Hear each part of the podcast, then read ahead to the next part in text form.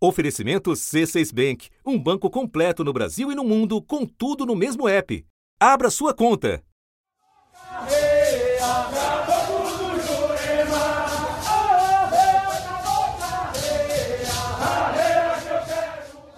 O chucuru de Pernambuco.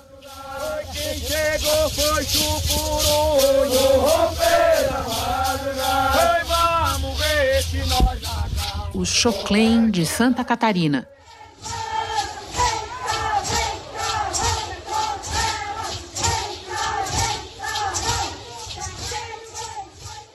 Os pataxó da Bahia e de Minas.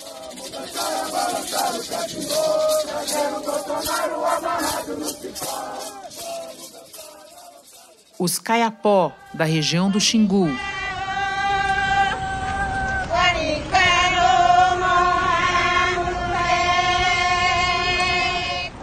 Os Guarani, Imbiá e Caiová de vários estados do país.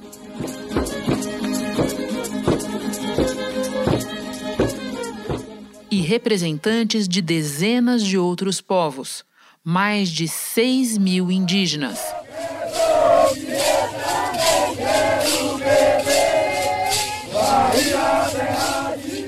Todos reunidos em Brasília.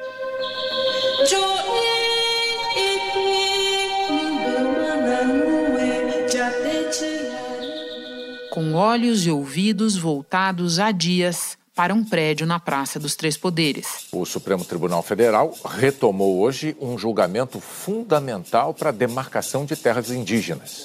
A relação estabelecida entre a terra e o indígena é congênita e, por conseguinte, originária, não dependendo de título ou reconhecimento formal. Feita a leitura do relatório inicial, ficou para esta semana a retomada do julgamento sobre uma tese com poder para influenciar todas as demarcações de terras indígenas no país.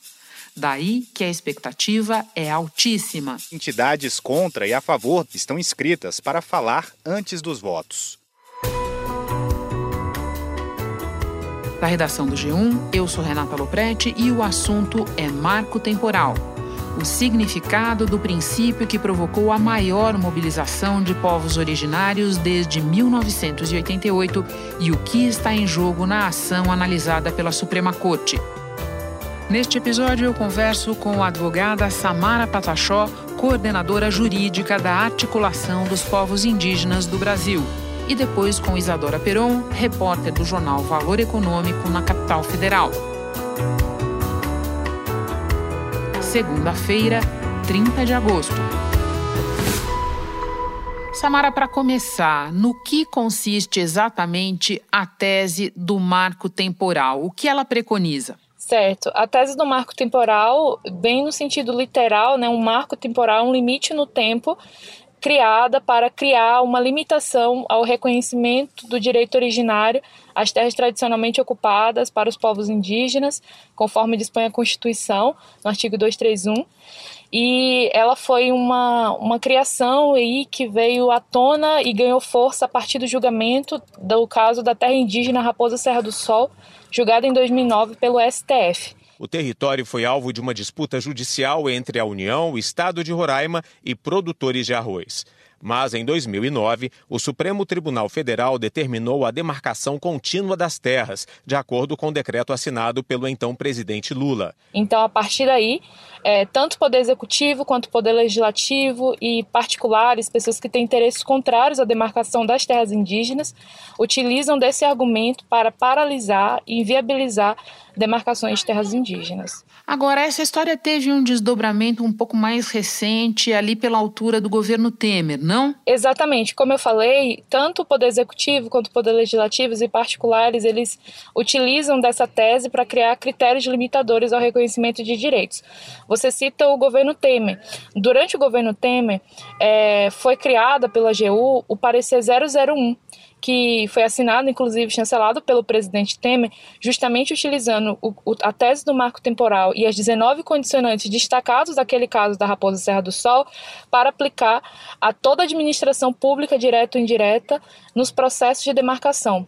Isso paralisou assim consideravelmente os processos de demarcação que já estavam em curso na FUNAI, porque se é um, um parecer que vincula toda a administração pública direta ou indireta, então ele envolve a FUNAI, o Ministério da Justiça, a Presidência da República, que são os órgãos responsáveis pelo trâmite do procedimento de demarcação. O processo começou em 2009 em Santa Catarina. A Procuradoria-Geral do Estado alega que, na época, cerca de 100 indígenas invadiram a área da Reserva Biológica do Sassafrás, em Itaiópolis.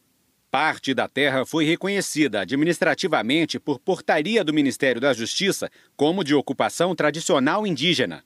A área, segundo o governo estadual, é do Instituto de Meio Ambiente de Santa Catarina. O Estado foi à Justiça contra a FUNAI pedindo a reintegração de posse da área. O Tribunal Regional da Quarta Região acatou o argumento e a FUNAI recorreu ao Supremo. Eu sou Brasílio Priprá, sou do povo Choclen de Santa Catarina.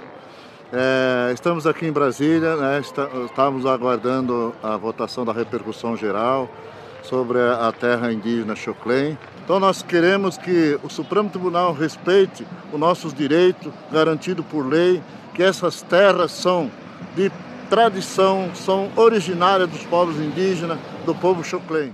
Esse parecer 001, ele foi editado em 2017, ele ficou com seus efeitos vigentes até é, maio de 2020. Foi a partir de então ele teve seus efeitos suspensos quando ah, os povos indígenas conseguiram, através do processo de repercussão geral, uma decisão liminar do ministro Edson Fachin que suspendeu os efeitos desse parecer 001 até que fosse julgado o mérito do processo de repercussão geral que está na pauta do STF, que irá julgar sobre o marco temporal. Samara, essa tese toca num ponto central que é o direito originário à terra. Você pode explicar para quem nos ouve e não é indígena, por que esse ponto é tão fundamental? A tese do marco temporal, ela tem o seu oposto, que é o indigenato e o direito originário. O que, que isso quer dizer? Já que o critério do marco temporal é uma tese limitadora, ela quer pôr limites a esse reconhecimento de direitos territoriais, de que só teria direito às terras os indígenas que estavam ocupando as terras na data da promulgação da Constituição de 88, isso mostra-se inconstitucional, porque a Constituição Federal de 88, no artigo 231, diz que são reconhecidos aos índios os seus direitos originários às terras tradicionalmente ocupadas. Logo, a gente defender que o direito à terra é um direito originário não é uma ideologia, uma bandeira apenas ideológica de luta de movimentos indígenas ou de certos movimentos políticos. É um direito constitucional.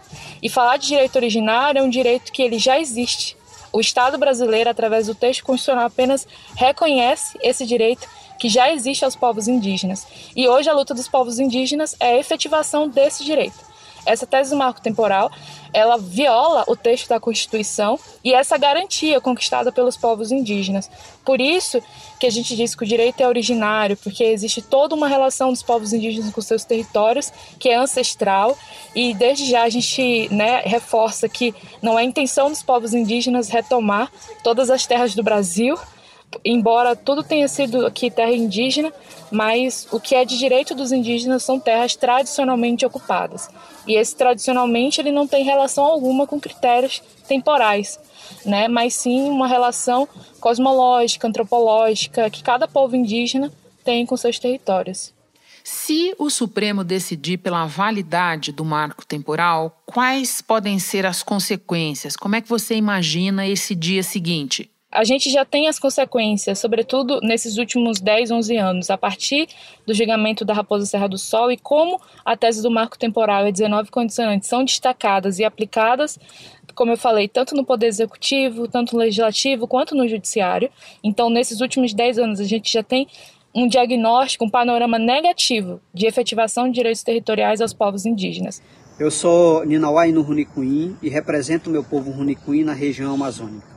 O governo brasileiro atual, ele está propondo leis que vão cancelar a demarcação de nossas terras e também cancelar o nosso direito de ser consultado previamente sobre o que acontece dentro dos nossos territórios. Nós, enquanto povo originário, nós somos os verdadeiros guardiões da floresta e somos a última linha da defesa da mãe natureza. Isso está bem nítido quando a gente pega o quantitativo de terras indígenas que foram demarcadas. É muito pouco. E agora, no governo Temer, só foi uma terra, e no governo Bolsonaro, não temos nenhuma perspectiva de demarcação concluída e oficializada. No dia seguinte, esperamos que isso não aconteça, mas se o Supremo confirmar a tese do marco temporal como uma tese vinculante a todos os processos, ao invés de trazer a solução para um problema, vai potencializar ainda mais problemas que a gente já enfrenta, né? E isso vai dar ensejo a diversos processos sendo judicializados, porque muitos que tem interesses contrários à demarcação de determinada terra pode judicializar, né, dar margem para inflar o poder judiciário de processos. Também é, faz com que processos que ainda estejam em curso a demarcação, né, dentro do procedimento na FUNAI, é, não aconteça ou paralise, né? Assim, e também conflitos, né? Vias de fato, assim, existe muita vulnerabilidade e risco disso acontecer. Os conflitos, né, territoriais que já acontecem entre indígenas, fazendeiros e outros, né, que são inimigos e que já fazem várias ações né, contra os povos indígenas e seus territórios. Os índios reivindicam a terra para as próximas gerações e denunciam danos que teriam sido provocados por empresários e fazendeiros. Está desmatando nosso Buriti, está desmatando nosso floresta, assim não fica ruim para nós, porque aonde que o nosso neto vai se viver? A instrução normativa número 9 foi publicada pela FUNAI em abril do ano passado.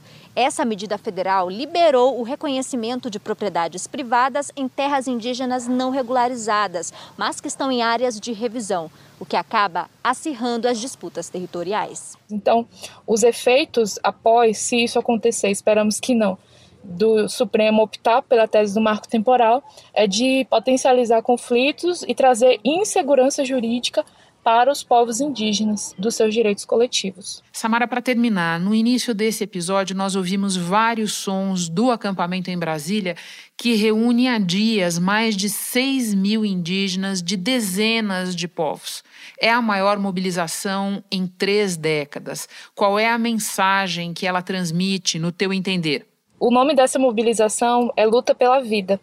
É, isso ele, ele traduz muitas coisas que os povos indígenas têm vivenciado, sobretudo nesse período de pandemia, que a vida se tornou um bem mais ainda do que essencial para todos e todas, né? Indistintamente, seja indígenas, não indígenas. E os povos indígenas são sobreviventes e resistentes a diversos processos de genocídio, de extermínio e também a muitos vírus, né? Ao longo de muitos séculos e também nessa pandemia que a gente enfrenta no atual contexto. Infelizmente, muitos indígenas né, foram aí alvos da letalidade da Covid-19. E a Bibi Suruí tinha 53 anos de idade e era uma das lideranças do povo Suruí. É a primeira vítima fatal dessa doença. Morreu neste sábado o líder indígena Aritana. Ele era líder de 7 mil indígenas no Parque do Xingu. Aritana tinha 70 anos, era um conhecido lutador de uma das mais tradicionais lutas praticadas pelos indígenas. E o ancião Marucá Juma, o último guerreiro do povo Juma, morreu essa manhã de Covid-19. Mas também a gente sofre outros processos né, de, de extermínio, de mortes, como a invasão dos territórios indígenas, a exploração de garimpo, as, as retiradas de madeira ilegal, as queimadas, diversos outros fatores que impactam o direito à vida dos povos indígenas. E o fato também desse acampamento se chamar Luta pela Vida é justamente por essa pauta do STF dizer respeito diretamente ao direito territorial dos povos indígenas.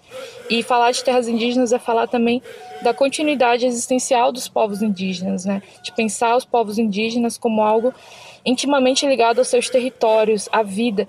Então, lutar pelo direito territorial é lutar pelo direito à vida. Então, essa é a mensagem que os povos indígenas do Brasil vieram a Brasília mostrar para a sociedade, para os poderes, né, de que a luta pela vida ela está atrelada à luta pelo território. Não é somente uma luta contra os desmandos desse governo, mas também a garantia da vida dos que estão aqui hoje lutando, mobilizando, mas também numa perspectiva de futuro, né, da continuidade existencial dos povos indígenas no Brasil, a proteção de seus territórios, da biodiversidade, não só para e pelos povos indígenas, mas para a humanidade.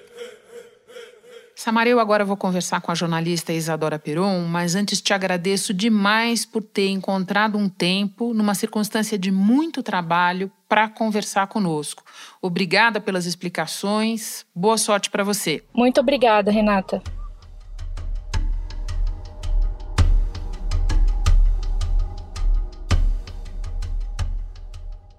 Isadora, o Supremo deve retomar nesta quarta-feira a análise do caso que diz respeito ao marco temporal. O relator Edson Fachin já deixou claro que a posição dele será a favor dos indígenas, ou seja, contra a manutenção do marco. A gente já sabe se existe maioria no plenário do Supremo para um lado ou para outro nessa questão? Esse julgamento ele está bem aberto. Às vezes no Supremo a gente tem assim até o placar, a gente já sabe até o placar que vai acontecer. Verdade. Nesse julgamento a gente está um pouco no escuro e existe até a possibilidade que a gente está trabalhando de algum ministro pedir vista, ou seja, ele interrompeu o julgamento para ter mais tempo para pensar. Ele vai ser retomado então essa discussão na quarta-feira na quarta-feira dessa semana, a gente está prevendo aí é, 39 sustentações orais. Isso é muita gente, Renata. Normalmente no Supremo a gente tem uma sustentação oral para cada lado. Aqui não, como o tema é muito complexo, o, os ministros né, abriram o plenário para 39 manifestações.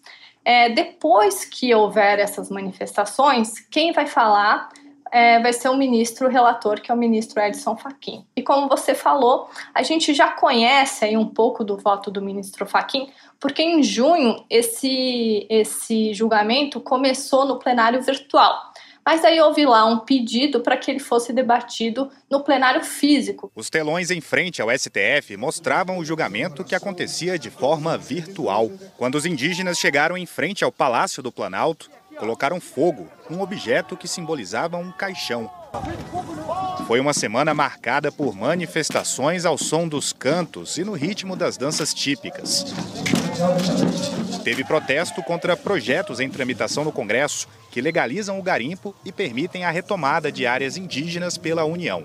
Caminhadas e protestos na esplanada dos ministérios também foram marca dessa mobilização. O acampamento reúne 170 etnias, com idiomas e características diferentes. E o voto do ministro Fachin, então, é um voto bastante pró-indígena, que é contrário ao marco temporal e é um voto bastante denso. Ele tinha lá mais de 100 páginas, focando muito nessa questão dessa violência histórica contra os povos originários, né? Os indígenas, muitos indígenas, muitas etnias não teriam como comprovar que eles estavam naquela região, naquela terra, naquele território é, em 1988, né, quando foi aprovada a Constituição. Como é que eles vão provar? Eles não têm um papel mostrando que eles estavam lá. Muitos deles foram expulsos, escorraçados da terra. Então, essa questão central aí do voto do ministro Edson Fachin. A gente tem uma ala do Supremo falando em procurar uma solução intermediária. Pois é, é dessa que eu quero que você fale agora então. Se a gente não tem essa maioria clara para um lado ou para o outro, explica para nós o que seria uma solução intermediária nesse caso. Você tem realmente, né, é uma preocupação muito grande no Supremo com é, o respeito, né, às minorias, com o respeito dos direitos indígenas, mas uma parte dos ministros também pondera que essas demarcações de terra elas têm muitas nuances, né? Então, por exemplo, essa questão mesmo que está em julgamento, que é esse território lá em Santa Catarina, você está falando aí de desalojar não é latifundiário, você vai desalojar pequenos produtores né, de, da terra que dependem da terra para sobreviver. Os indígenas afirmam que, caso o Supremo reconheça a validade do marco temporal, correm o risco de terem revogadas as terras já demarcadas. Eles querem também recuperar áreas perdidas por causa desse entendimento. E o caso em julgamento no Supremo vai criar um efeito vinculante para demais ações. Ele trata do caso de Indy Shocklin, de Santa Catarina, que trava uma disputa por áreas de terra há quase um século. Então, essa solução intermediária passa por essa, por essa questão, né, Renata, que não é só a questão é, de como, a questão principal de como fazer essas demarcações, como vai ser essas desapropriações de terra? Essa resposta, pelo que eu apurei, os ministros ainda não têm. Isadora, o marco temporal também aparece num projeto de lei que foi tirado do fundo do baú na Câmara e muda bastante as demarcações de terras indígenas. É o PL 490, que inclusive já foi tema de episódio aqui no assunto. Você pode falar um pouco, terminando aqui a nossa conversa, de como é que está essa discussão no Congresso, especialmente na Câmara? Qual é o espaço que existe hoje para esse tipo de projeto prosperar? Olha, hoje o que a gente tem ali é que esse projeto ele tá parado. Ele foi aprovado lá na CCJ em junho, mas pelo que eu apurei, não tem uma previsão do presidente da Câmara, Arthur Lira, de levar isso agora para o plenário. Um dos itens mais polêmicos do substitutivo apresentado pelo deputado Arthur Oliveira Maia na Comissão de Constituição e Justiça diz respeito às mudanças no usufruto pelos povos originários, com a possibilidade, por exemplo, de instalação em terras indígenas de postos militares, expansão da malha viária e exploração de alternativas energéticas. Esse ponto eu reputo como uma libertação e o reconhecimento da cidadania do índio. Não há nada tão contraditório como o fato de que os indígenas detenham 13,7% do território nacional e, em grande parte, vivam em condições indignas de miserabilidade. Querem mudar direitos constitucionais que vão afetar vidas vida de pessoas que dependem da terra. Não é uma questão simplesmente de dizer que são empobrecidos. Pobres não, eles foram empobrecidos por esse processo de colonização. Não precisa apoiar a agricultura, não precisa é, apoiar a sustentabilidade retirando direito. Esse tema ele é um tema muito caro para a bancada ruralista, então acaba que é, é, todos esses temas de de terra, de demarcação indígena, eles estão tentando aí aproveitar esse quórum favorável lá na Câmara para aprovar. Só para a gente não perder a oportunidade, qual é a argumentação dos ruralistas? Com base em que eles defendem o marco temporal? É, o que eles falam é que você não pode, é, para sempre, sair delimitando terra por aí. Então, você esse esse corte temporal que é o da Constituição, você teria um limite mais claro de quem teria ou não teria direito à terra. Quando você olha para a questão indígena, eles falam que isso vai ser muito ruim porque você vai pode paralisar mais de 300 demarcações de terras que estão em andamento. Então, a questão central aí é terra, né? É quem, é quem, vai, é quem vai ser o dono dessas terras que estão ali em litígio, que estão ali em disputa judicial entre como eu falei, pequenos produtores, é, indígenas. Mas só para a gente deixar claro, nem sempre nós estamos falando de pequenos produtores, certo? Certo, não. Você tem aí diferentes realidades em diferentes estados, né? É, cada, cada lugar tem uma realidade muito muito particular, né? Então você tem também os, os grandes latifúndios, né? Os, o grande agronegócio também de olho, né? Nessa, nessa questão. Isadora, muito obrigada por essa tua nova participação no assunto, pelas informações todas. Bom trabalho, boa semana para você. Tá bom, obrigada. Este foi o assunto, podcast diário disponível no G1, no Globoplay ou na sua plataforma de áudio preferida. Vale a pena seguir o podcast na Amazon ou no Spotify, assinar no Apple Podcasts, se inscrever no Google Podcasts ou no Castbox e favoritar na Deezer. Assim você recebe uma notificação sempre que tiver novo episódio. Eu sou Renata Loprete e fico por aqui. Até o próximo assunto.